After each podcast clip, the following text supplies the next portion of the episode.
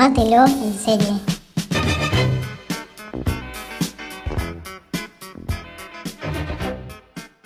Buenas, estamos acá en un nuevo episodio de Tómatelo en serie. Aquí, Alma, ¿cómo andas, Lila? Todo bien, Alma, ¿y vos? Acá de vacaciones. De vacaciones, de vacaciones de invierno, así que también como poniéndome al día con, con algunas series y algunas lecturas que tenía pendiente, eh, y eso es lo que hoy nos reúne en este podcast. Así es, al fin te pusiste al día, ¿verdad? Al fin me puse al día, sí, sí, la tenía bastante, la tenía bastante colgada, y una de las razones es porque como la voy a usar para mi tesis, no me quiero cansar de dejar My Style, teniendo en cuenta que la voy a ver varias veces, la voy a tener que rever y retomar. No, no, está bien, pero bueno, después la vas a ver de diferentes maneras y analizarlos de otras maneras. Sí, sí, ahora estoy tomando nota de todo, de las cosas que dicen, saco capturas de pantalla, estoy así como eh, remaniática viendo cada detalle de lo que dicen. Está bien, y encima leyendo el libro. Y encima leyendo el libro, sí, sí. Que hay que decir que es una adaptación bastante fiel, digo, vamos las dos más o menos promediando la mitad del libro y hay que reconocer que es una adaptación muy, muy fiel de lo que sucede. Sí, sobre, bueno, la primera temporada igual es, pero tiene este textos, diálogos eh, iguales, idénticos. Sí, tal cual, eso me re llamó la atención. Y mm, además tiene algunas cositas eh, como detalles, más que nada, que han pasado en la segunda temporada. Por ahí no cosas como muy importantes, pero algunas escenas por ahí se eh, han estado en la segunda temporada. ¿No te pasa, por ejemplo, que cuando lees te la imaginas a June con la cara de Elizabeth Moss? No, sí, obvio. A Jun, a, a Serena, al comandante, a Emily. Bueno, yo a Serena no, porque viste que en el libro Serena es más grande, es una señora y el comandante también. Sí, pero igual, yo me imagino a Serena con arrugas y con el bastón, ¿entendés? Claro, sí, puede ser. A mí me está costando un poco imaginármela más a Serena. Bueno, pero eso también está, está bueno. O sea, obviamente en la serie lo hicieron por cuestiones, no supongo que de cast y para que tengamos todavía más odio, pero está bueno eso de poder imaginarte a otra persona leyendo el libro ya habiendo visto la serie. Sí, sí, sí, totalmente. Pero bueno, vamos a meternos de lleno en lo que nos compete hoy, que es hablar un poco de la segunda temporada de The Handmaid's Tale, que tuvo tres capítulos más que la primera. Al pedo. Sí, totalmente. Y que bueno, como charlábamos hace un ratito, tiene como un claro quiebre más o menos a mitad de temporada. Tenemos una primera parte en la que June logra escapar eh, gracias a la ayuda de Nick y parecía que iba a llegar a Canadá y de repente la vuelven a, a atrapar y vuelve a la casa de los Waterford. Las cosas van más o menos, digamos, por el cauce que estaban teniendo hasta que hay un atentado en la serie. Sí, ahí, ahí ya, o sea, todo lo del atentado estuvo re bueno, pero ahí se podrían haber puesto un poco las pilas y matar a alguien importante. No sé si al comandante, pero matar a alguien. Sí, totalmente. Yo pensé lo mismo. De hecho, cuando en el capítulo siguiente al atentado que aparece Fred vivo, me enojé bastante. Más allá de que es un personaje detestable, me parecía que, que le iba a dar como otra fuerza a la serie que una persona como él muriera, sobre todo porque el rol de Serena hubiera cambiado totalmente y me parece que hubiera sido muy interesante ver cómo seguía la vida en esa casa teniendo en cuenta que no iba a estar el hombre de la casa, pero a la vez tenían una criada embarazada. Claro, es que bueno, ya en esos capítulos en que él no está, tipo, ya te lo hacen ver, la mina haciéndose cargo de todo, escribiendo por él, haciendo todo por él, pero es como que quedan ahí, ¿entendés? Si, si vas a hacer un atentado, matalo, aunque sea, no, qué sé yo, sacar las piernas, no sé, algo que, que le dé un poco más de, de, de suspenso. Es como que hicieron un montón de cosas, pero no se animaron a hacerlo y quedó ahí. Y se murió una sola Headmaze que nadie sabía quién era. Era la mina haciendo la primera temporada ahí, un poco y nada más. Me pasó eso con el atentado, como que fue un momento de tensión, fue un punto muy alto de la serie porque no lo veíamos venir ni de casualidad. Y de repente después como que todo siguió más o menos normal. Por eso me parece que el personaje de Serena lo hubieran explotado muchísimo eh, si lo hubieran dejado realmente sola y al mando, teniendo en cuenta que en definitiva ella es la autora intelectual de todo. O sea, Fred es simplemente la cara. Exacto. Y también la relación de ponerle ahí también de Serena con, con Jun, a ver cómo sigue. Entre ellas dos, ahora que no estaba el otro, pero bueno. Una relación entre ellas que tuvo como muchos altibajos en esta temporada, como que, digamos, la temporada anterior había como algunas tensiones, por ahí Serena no se animaba mucho a, a confrontar o acercarse a ella. Y sin embargo, en esta temporada la, la, relación entre ellas dos fue uno de los ejes fundamentales. Sí, sacando de que para mí esta temporada fue de Serena. La relación entre ellas y nada, también eh, un poco nos mostraron un poco el pasado de Serena, de cuando se van a Canadá, que ella parece que piensa y que por un momento decís que se va, pero en realidad no, porque sigue siendo una hija de puta. No sé, yo la sigo odiando. ¿Vos la más o le, le tenés un poco de empatía ahora? Me pasan muchas cosas. Eh, me pasó que la odié mucho en el capítulo en que ella quiere eh, forzar el parto, inducirlo en realidad, porque ese... Ahí ya, ya decís, no, no hay retorno. Totalmente, me pasó eso, como fue, fue un punto de no retorno. Hasta ese momento estaba teniendo cierta empatía con ella porque nada, me parece que es oprimida tanto como lo es opresora, pero bueno, me parece que ahí en ese punto es como no hay, no hay retorno, ¿entendés? Ella con tal de tener al bebé y, o sea, de alcanzar su objetivo, que era simplemente ese, porque después cuando ella tiene la discusión con Fred en, en la casa abandonada, ella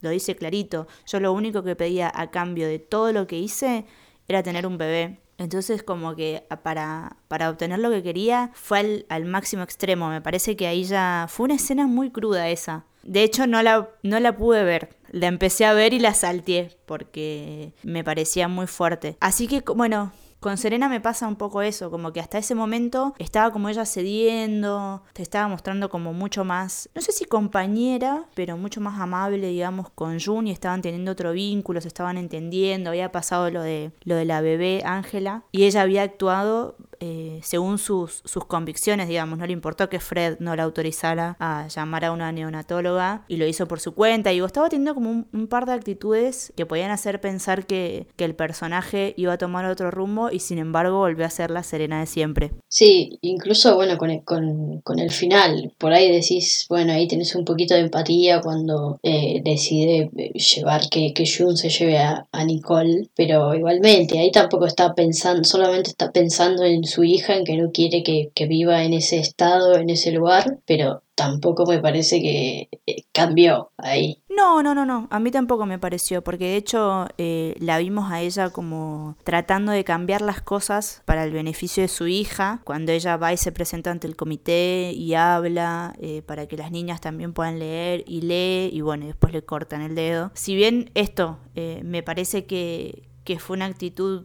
para nada egoísta la que tuvo al dejar a, a Jun irse, teniendo en cuenta esto, como que ella es consciente de que su hija en, en, en, ese lugar no la iba a pasar bien. También es cierto que ella sigue siendo la cabeza de todo eso. Claro, eso, eso es lo que no, no, no hay que olvidarse. La mina ideó todo eso, ¿entendés? Y tenés que ser muy hija de puta. Entonces, como que cada vez que ella intenta hacer algo bueno, de repente te acordás de eso, como, bueno, eh, loca, lo que quieras hacer, todo esto que está pasando es básicamente tu culpa. Es que sí, es, eh, tenés que ver qué pasa, qué pasó por la cabeza de la mina y no creo, no, o sea, no va a cambiar de así para de un día para el otro su forma de pensar, aunque quiere de repente lo mejor para su hijo. O sea, como al fin y al cabo creó una dictadura la mina sola y es un asco. ¿Qué va a hacer ponerle ahora? ¿Qué va a pasar ahora cuando Jun vuelva a la casa sin el bebé, no sé, no, no tengo idea qué va a pasar, ni con Serena, ni con Jun, ni con el comandante. ¿Vos decís que va a volver a la casa? No sé, pero ¿a dónde va a ir si se quedó ahí? No, no creo que vuelva a la casa. Porque, digo, el comandante ya se dio cuenta de que fue ella la que sacó a la bebé. Y de hecho ella le dejó un mensaje en la pared. Oh, eso, eso ese fanservice también me molestó bastante. Claro, te están, hicieron un zarpado plan para que te vayas con la hija, 80 mujeres ayudándote y te pones a dejar a marcar la pared con un mensaje, dale. Sí, para mí fue totalmente innecesario, pero me parece que habiendo dejado ese mensaje por la manera en la que se despidió de Serena, a mí me da la sensación de que no va a volver a, a la casa. De cualquier manera, eh, me dio mucha bronca que ella no se fuera como, loco, te armaron un plan para poder sacarte de ese lugar dos veces y las dos veces te quedás. Y se pudo ir tres cuando estaba en la casa sola, ¿verdad? Qué bronca me da, porque aparte no, no sé qué, cómo la viste vos en la segunda temporada. A mí me parece que estuvo muy bien, tiene momentos eh, muy buenos de mucha tensión, es mucho más tensa y mucho más cruda que la primera, sin dudas, pero siento que ya se está convirtiendo en algo que lo van a empezar a estirar. Ponele, a mí no me gustó, pero sí, los tres capítulos de eso de más están de más. Yo no, no, no los hubiera puesto y también hubo un par de cosas al pedo o otras cosas muy agarradas de los pelos que podrían haberla desarrollado un toque más y, o sea, teniendo tres capítulos más, la podrían haber desarrollado, cosa que no hicieron, ponerle todo lo del plan del último capítulo está bien, te muestran tipo una, te muestran tipo una escena en la que la Marta no estaba y vos decís, ah, claro, acá es cuando se fueron a planear. Pero, no sé, fue como todo así como muy rápido. Lo del otro comandante con Emily también. Sí, eh, a mí me hubiese gustado que eh, desarrollaran un poco más lo de ese comandante, porque como que te daban pistas de que claramente eh, era un tipo extraño. Viste que la esposa dijo en un momento como fue idea de él lo de las colonias y a la vez tenía como una relación medio extraña con, con la Marta. Entonces, como que me parece que hubiera estado bueno explorar un poquito más sobre eso. Me parece que a Emily la mandaron ahí, de repente ella termina apuñalando a la tía Lidia, se la lleva, no sé, es como... Me pareció como que eso también, no sé si estuvo agarrado de los pelos, pero eh, sí que le faltó desarrollo, como que era, me parecía que era una, una parte muy piola para, para explotar a nivel guion y demás, y se quedaron con eso, ¿entendés? Con, bueno, salvemos a Emily. Eh, ya, ya dijeron que el, este chabón y va a estar en la, la, tercera temporada, así que supongo que ahí se meterían un toque. Igual, lo que sí me pareció bien fue que sí sacaran a Emily, porque si no era la siguiente en morir, por todo lo que hizo y por, por la tía Lidia sobre todo, que no se murió. Ah, ¿no se murió? La tía, no, sí, dijeron, llamen una ambulancia, si no, le hubieran puesto muerta ahí. Yo en un momento igual pensé, viste, cuando ella agarró el cuchillo, que iba a tener la ceremonia. Yo pensé que se iba a suicidar. Yo me había spoileado la parte esa. Había visto una foto de la tía cuchillada. Así que cuando agarró el cuchillo, eh, coso, dije, bueno, ya, ya sabemos quién es el que se la va a dar. Igual pensé que se moría en la, digamos, la foto que vi. Pero no, no, no se va a morir. Va a ser extraño como, como reaparezca la tía Lidia. Es un personaje como extraño también, ¿no? Porque es probablemente la más fiel a las convicciones por lejos. Digo, es una reverenda forra, pero es como que ella cumple con su función, eh, me parece que no hace abuso de poder. Eh, ni de su posición de privilegio para nada. Es, es la loca del bebito. sí, totalmente, lo hace por convicción.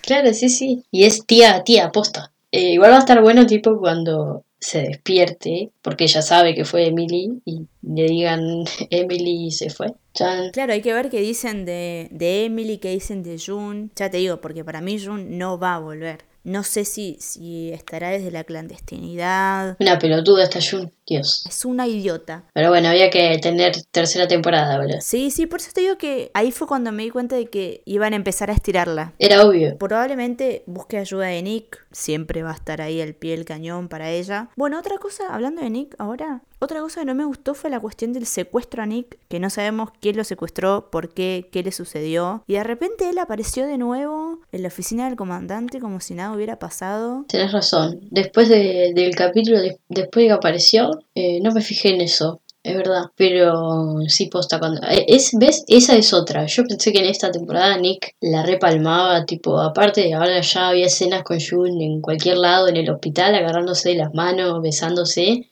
y nadie los ve, dale. Hay que ver qué sucede ahora porque, eh, digamos, el comandante se dio cuenta de que él la estaba ayudando a Jun a escaparse. Porque cuando él quiso, eh, cuando le dijo, tipo, se acaban de llevar a mi bebé, no sé qué, eh, Nick lo paró, lo amenazó con el arma y se quedaron ahí. No sé, con Nick eh, también tengo cosas encontradas. Y ya que estamos hablando de Nick, podemos hablar de su mujercita, de Eden. Ay, pobrecita, que era una infumable y de repente terminó siendo alta mar. Mal, el personaje de que nadie, yo un poco culpable me siento, porque nadie le dio bola, yo no le di bola y después de repente era como, tenía un poco, me dio un poco de lástima y todo el capítulo ese que ella, es que claro, ella ya nació, creció en ese, en, ese lugar y, quería saber qué onda, qué era el amor y bueno, así, así le fue, pobre. Cómo lloraban todos ahí con la muerte de la pibita, que también ahí aparece otra vez muy fuerte la cuestión de, de la creencia, ¿no? Porque ella si bien leía la Biblia, cosa que no podía hacer, le explica después Jun a Serena, lo hacía eh, en pos de, de, entender a Dios, como nunca lo hizo como algo de rebeldía, eh, sino para reafirmar todas sus creencias. Y en esa cuestión tan fuerte de las creencias, su familia la entregó para que la mataran. El padre, boludo. Qué hijo de puta. Eso es muy flashero porque, eh, digo, como que ya sabíamos que la, la, religión es una parte crucial de todo lo que está sucediendo, pero como llevar a ese nivel extremo la creencia de entregar a tu propia hija por un dios o lo que sea, me sigue pareciendo como muy flashero. Aunque sé que sucede, como, o sea, entiendo que las creencias y la fe a veces exceden eh, los vínculos, exceden lo material, exceden eh, lo que sea eh, me sigue pareciendo increíble. Sí, sí, es que aparte eso es lo peor, que no estamos tan lejos de la serie, sino que hay gente que piensa así y que hace eso y, y, eso es lo que más tristeza te da y no sé, bronca y todo junto. La cuestión de la, de la creencia por sobre todas las cosas, que es totalmente irracional además. No, sí, sí, es, eh, eso también es lo que le hace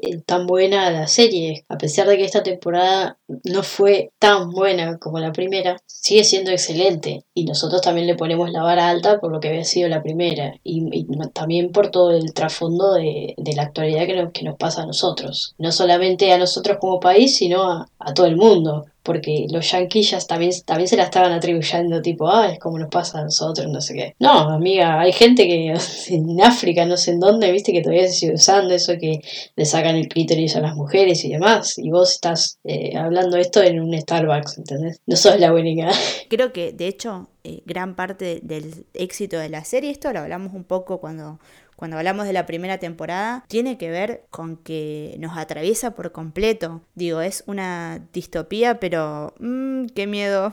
Y también otra cosa que le, favore le, favoreció a la serie es que ganó Trump y entonces también tienen más cosas para caracterizarlas o no sé, sentirse identificados con eso y también meterte ahí por adentro también con un modo de protesta porque hay un montón de cosas que es eh, ahora Estados Unidos con Trump. Retomando un poco esto que vos decías de que ponemos la vara muy alta eh, justamente porque la primera temporada es irreprochable por donde se la mire, me parece que la primera parte de la serie mantuvo el nivel, el nivel del guion especialmente y el nivel de tensión. Y ya en la segunda, la segunda parte, ¿no? Ya cuando lo vemos a Fred que sobrevivió y demás, como que se pone más violenta, ¿no? Me parece que, que apelaron a eso, a un poco al morbo, un poco a la violencia, para poder sostener, digamos, el nivel de, tensión. Sí, sí, ahí tipo que dejaron un, toque de lado del guion y se pusieron a, a, a, pelear ellos ahí de violencia. Y igual, sin embargo, o sea, ahí en el medio hay los capítulos que son medio más o medio flojos. Y después creo que al último igual levanta. Creo que el capítulo el 10 y el 11 me parece. Que es, o sea, el 10 es el que a ella le hacen este de inducir el parto y después lo de la hija. Y el 11 que es el que ella está sola. Esos para mí fueron capitulazos. O sea, tenés que bancarte un capítulo vos sola. Para mí el 10 fue el mejor, desgarrador. Sí, esa es la palabra, es desgarrador. Es tremendo ese capítulo. Porque, digo, a Jun ya la habían violado un montón de veces el comandante. Pero sin embargo, me parece que el hecho de que no se lo veía venir, de que pensó que estando embarazada estaba protegida, y justamente por el vínculo que estaba generando con Serena, me imagino que ella pensó que, que Serena la iba, la iba a ayudar en esto. Y sin embargo, se encontró ahí en una situación totalmente desgarradora, totalmente violenta. Fue muy feo ese capítulo. Sí, aparte ahí tipo, eh, siempre en, los, en las escenas esas, las de la ceremonia, entre comillas, viste que los planos siempre eran picados, de arriba, cenitales, y este es eh, primer plano a ella. Entonces es como, eh, lo, lo, sentís con ella y, o sea, también ahí es cuestiones de la cámara, pero eh, todo el tiempo primer plano y sus caras y es como, ah, no basta, sacamelo. Sí, no solo eso, sino que ellos eh, recitando partes de la Biblia, muy violento, incluso la, la, relación sexual mucho más violenta de lo que, de lo que era normalmente, ella termina tirada en la cama.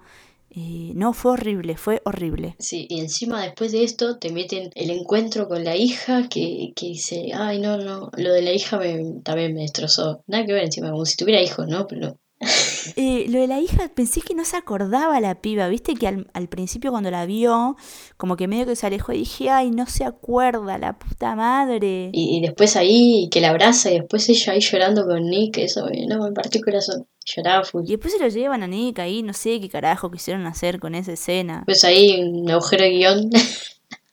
y Jun eh, se fue a protagonizar Fargo. Claro, estuvo solita ahí en la nieve, meta pala. Sí, sí, sí, con el perrito, los guardias de Game of Thrones. Estuve tratando de, de encontrarle alguna explicación medio filosófica o algo por el estilo a que estuviera el perro ahí el lobo, no sé qué era, y no se la encontré, o sea, no entendí. No sé qué significará tipo así el lobo, debe ser, pero también puede ser como algo que, eh, o sea, ella lo veía como una amenaza, pero puede ser que sea protección. Tal vez el lobo ese nunca, nunca estuvo y era todo de, de su imaginación. Sí, o puede ser también que, digamos, aún en la soledad estaba totalmente amenazada. También, claro, como que siempre en peligro. Es que sí. Y después esa parte en la que, o sea, en la que la van a buscar y ella está desde arriba en la casa ahí con el rifle. Esa escena también, no, increíble. Era obvio igual que no se iba a animar a dispararles. Yo pensé que la iban a ver igual, porque estaban como en un ángulo medio complejo, digo, Serena la podía ver tranquilamente. Y además, como te dije el otro día, harta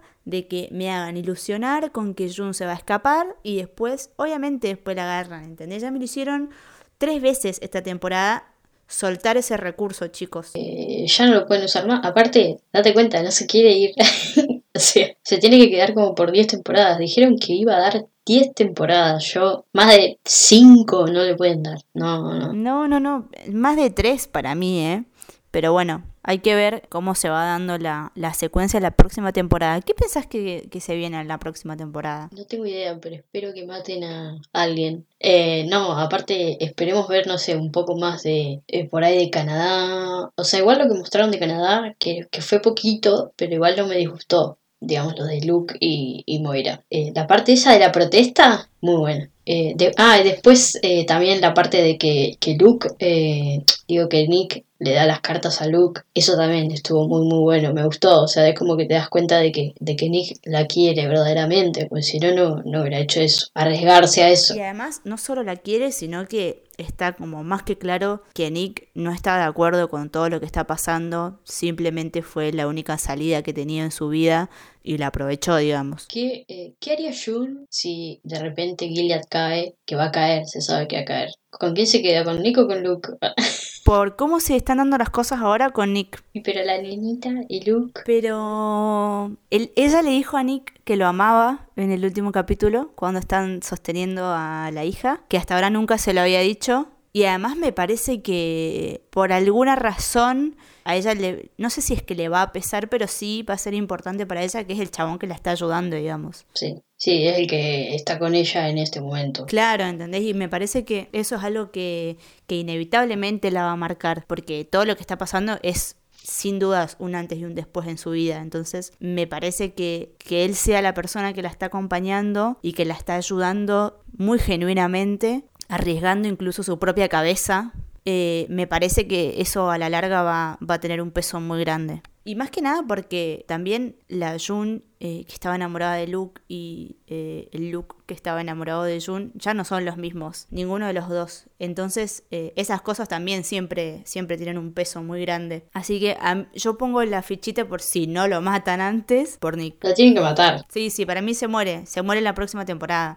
Eh, pero porque ya es muy evidente que la está ayudando. Claro, aparte de eso, el chabón se arriesga, pero no, no, no, le importa nada. Y ahora cuando se enteren que él también fue el que la, la, ayudó ahora a salir, no sé qué pasará, pero algo va a pasar. Ah, porque aparte se fue Emily, se fueron, no sé si se habrá ido alguna más. Se fue la pibita, la bebé. Por ahí pensando un poco en esto que vos decías de que, de que Gilead va a caer si es inevitable. Hay que ver qué va a pasar, ¿no? Bueno, con personajes como Nick, pero también hay que ver qué va a pasar, por ejemplo, pensaba ahora, con las esposas. Porque si bien, digamos, son sumamente cómplices, no son tanto las autoras materiales de lo que está sucediendo, excepto Serena, obvio. Que entiendo que las tienen que juzgar. Sí, sí. Bueno, Serena ya le sacaron un dedo, pero tiene nueve más. Igual, por ejemplo, las, o sea, las Martas, que fueron las que idearon todo, que tampoco se sepa que hayan sido ellas. Eso me parece que tampoco se va a saber. O sea, lo van a descubrir que fueron ellas. No, no, no, para mí no lo van a descubrir tampoco. Y me parece que mm, por ahí Jun lo que va a hacer es justamente tratar, tratar de contactarlas y sumarse como a una suerte de, red de resistencia, de organización o lo que sea. Porque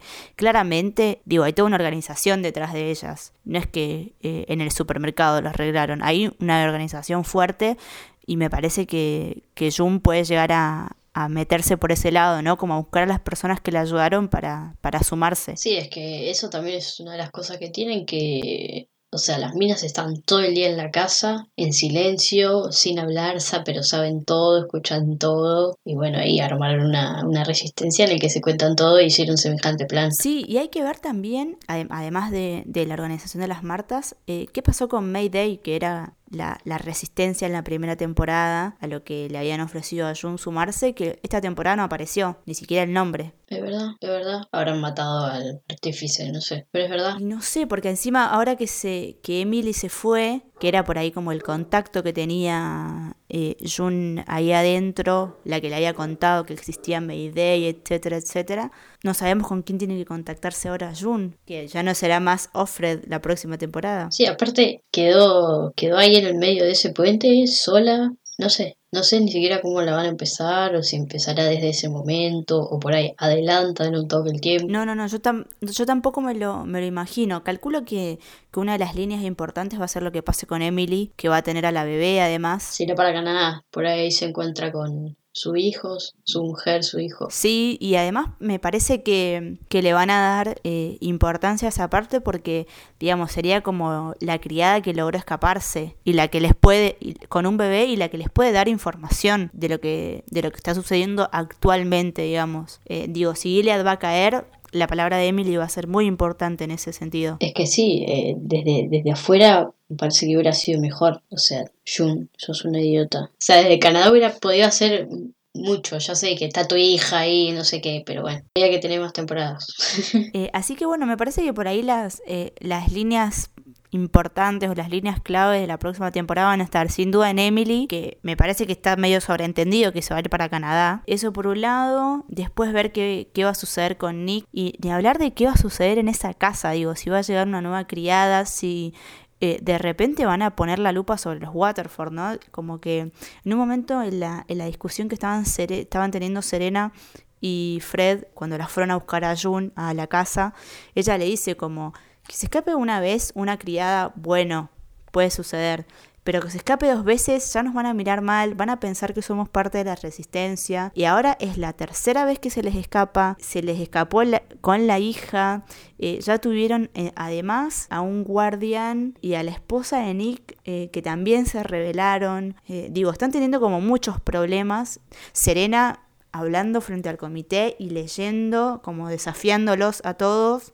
me parece que hay un montón de factores que puede hacer que de repente ellos ya no tengan todo el poder que tienen y que pongan la lupa eh, sobre lo que está sucediendo en esa casa. Sí, eh, estaría bueno porque de encima, no sé, no se me ocurre tampoco que porque matarlos no los van a matar claramente. No, no, no, no, por supuesto que no, sobre todo teniendo en cuenta que ellos son los artífices de todo lo que está pasando. Pero bueno, también es importante tener en cuenta que como el jefe supremo, digamos, de, de Gilead, que no sé si es un presidente, si digo, no sé qué título tiene, es eh, la persona para la que trabaja Nick, que es eh, no me acuerdo el nombre ahora, eh, pero digamos, es el, jefe de Fred, tiene un, vínculo muy cercano con Nick, entonces me parece que también lo que pueda contar Nick eh, de cosas que sucedían en esa casa, o lo que pueda llegar a inventar para salir el favorecido, también va a jugar un papel muy importante. Así que en, realidad puede ir para cualquier lado, pueden agarrarnos, pueden agarrar, pueden tomar pechoneros, los pueden matar, pero no tengo idea, no tengo idea qué, qué, van a hacer. No, no, yo tampoco, de hecho no he leído nada, todas estas son suposiciones por las cosas que fueron pasando. Sí también creo que eh, por el protagonismo que tuvieron esta temporada Fred y Serena, y por las actuaciones que tuvieron además que son de otro nivel. Eh, y como vos decías al principio, esta temporada fue de Serena. Me parece que teniendo en cuenta eso, también van a volver a, ser muy protagonistas en la próxima temporada. Sí, está bueno y que nos, eh, que nos muestren por ahí un poco más de su pasado que nos mostraron ahí un poquito y estuvo bueno porque también hubiera, eh, no sé, un poco del pasado del comandante, también puede ser. Y el otro día estaba pensando que de la tía Lidia tampoco sabemos nada de su pasado. No, solo lo que le dijo a Jun, que mm, ella había sido madrina de, del hijo de su hermana y que se había muerto a los cuatro días, pero que no había sido culpa de ella. Eh, así que eso es como lo único que sabemos. Sí, eso está, también me parece que son como dos pasados interesantes para, para indagar, sobre todo para ver por qué realmente eh, la tía Lidia tiene esas convicciones tan fuertes y cómo es que un tipo como Fred, que simplemente pone la cara para todo, terminó con una mina como Serena. Espero que nos muestren un toque en la próxima temporada. No sé si van a tener 13 capítulos igual, o volverán a 10, o pondrán 12. Tengo una pregunta más antes de cerrar. ¿Vos decís que si tuviera la chance otra vez, Serena se escaparía? Para mí no se escapa, ¿no? Ni pedo. Incluso después de todo lo que le pasó, después de lo de Canadá. Sí, incluso con su hija ahora. Para mí no, no, no se va, pero por miedo por ahí, no. Para mí no. ¿Para vos sí? Eh, no, para mí tampoco. Porque en un momento pensé que, que Jun le iba a decir como, vení con nosotras. Pensé que se lo iba a decir. Pero me parece que si no se lo dijo y si no nació de ella en ese momento, en el que recién le habían cortado un dedo, digo, ya le habían, Fred ya le había pegado, estaban teniendo como una relación cada vez peor. Si en ese momento, con todos los sentimientos a flor de piel de lo que le había pasado ese día, no tuvo la iniciativa de decirle, aunque sea, me puedo ir con vos, me parece que no lo va a hacer. No, no, no, no, para mí tampoco seguirá ahí en su eh, invernadero cultivando flores, no sé. Ese detalle de que acá en The Handmaid's Tale eh, estaba todo el tiempo con las flores y en Dexter, en su personaje de Dexter, también la mina asesinaba por medio de las plantas y las flores. Ah, es verdad, no me había dado cuenta de eso. Encima es re obvio el detalle. Datazo. Sí, no es un detalle, no dirá. No, no, no, porque es como la base de los dos personajes. Bueno, mirá si hacen ahí como un crossover con Dexter y ella eh, lo termina envenenando a Fred dándole un té con una flor medio extraña. Phantom Thread también tenés ahí. Ah, eh, no estaría mal igual, ¿eh? Tipo que lo envenene ahí. Me muero. Alta revolución. Estaría muy bueno que de repente la mina se diera cuenta y con Jun de otro lado y lo, lo envenene. Está bueno eso. Mal. Como que hicieran eh, caer las dos Gilead desde adentro, pero como por separado. Sí, estaría muy bueno. Chan. Veremos, veremos en unos años si, si le pegamos o no. Y sí, supongo que el año que viene, ¿no? Y me parece que va a ser un buen indicio lo que suceda el año que viene. Bueno, ya cerrando, ¿tenés ganas de recomendar algo? Podría recomendar no serie, no película. Hace un, va, hace bastante tiempo cuando salió en Netflix, obvio, un, un especial de stand-up. Yo no soy muy, muy fan del stand-up, no soy muy aficionada al stand-up, pero sin embargo, este, este especial que se llama Nanette tiene muchas cosas por ahí. eh, hablan del mismo tema que en The Handmaid's Tale, con el tema de nada de esta represión que hay constante. La mina es de Nueva Zelanda. Eh, ah, se me fue el nombre. Hannah Gatsby, que si vieron Please Like, Please, si vieron Please Like Me la reconocerán de ahí. Si no vieron Please Like Me, pueden ir a verla, que también está en Netflix. Y nada, o sea, el, el, el coso empieza como un, un coso de stand-up, eh, de ella riéndose, de, de, haciendo chistes de lesbiana o de que ella nació en un, en un lugar en que la homosexualidad está súper condenada y no sé qué, pero después empieza a meter, por ahí te mete chistes cada tanto, pero termina siendo un monólogo súper dramático y te deja con ganas, te deja aplaudiéndola, tipo, enfrente de la compu aplaudiéndola de pie porque es increíble lo que hace la mina esta. Nada, se llama Nanette y dura una hora y piquito. Bien, buenísimo. Está bueno como salir un poco de la de las series y de las pelis para, para recomendar otro material audiovisual que, que también está piola. Yo tampoco soy muy del stand-up eh, y la verdad es que todavía no lo vi, pero mm, ya hay como varias personas que me lo recomendaron, así que eh, me pondré a verlo en breves. También vas, eh, vas a terminar odiando a Picasso. Picasso le dice la mina. Eh, no, no, lo, lo, que dice Picasso, porque eh, la mina es eh, también tiene un, no sé si es doctora o, licenciada en historia del arte, entonces te, te habla mucho desde ese lado y, y las cosas que te dice te dejan re, no, no, que no lo puedes creer. Está muy bueno. Bueno, entonces le voy a dar una chance. Bueno, eh, nos vemos en breves con alguna otra serie. Me parece a mí, me parece a mí que la próxima también va a ser muy centrada en lo, en lo que le sucede a las mujeres, pero desde otro lugar. ¿Cuál? Orange. Ah, ah, y Orange. Sí, que sale pronto, es verdad, es verdad. Tienes razón.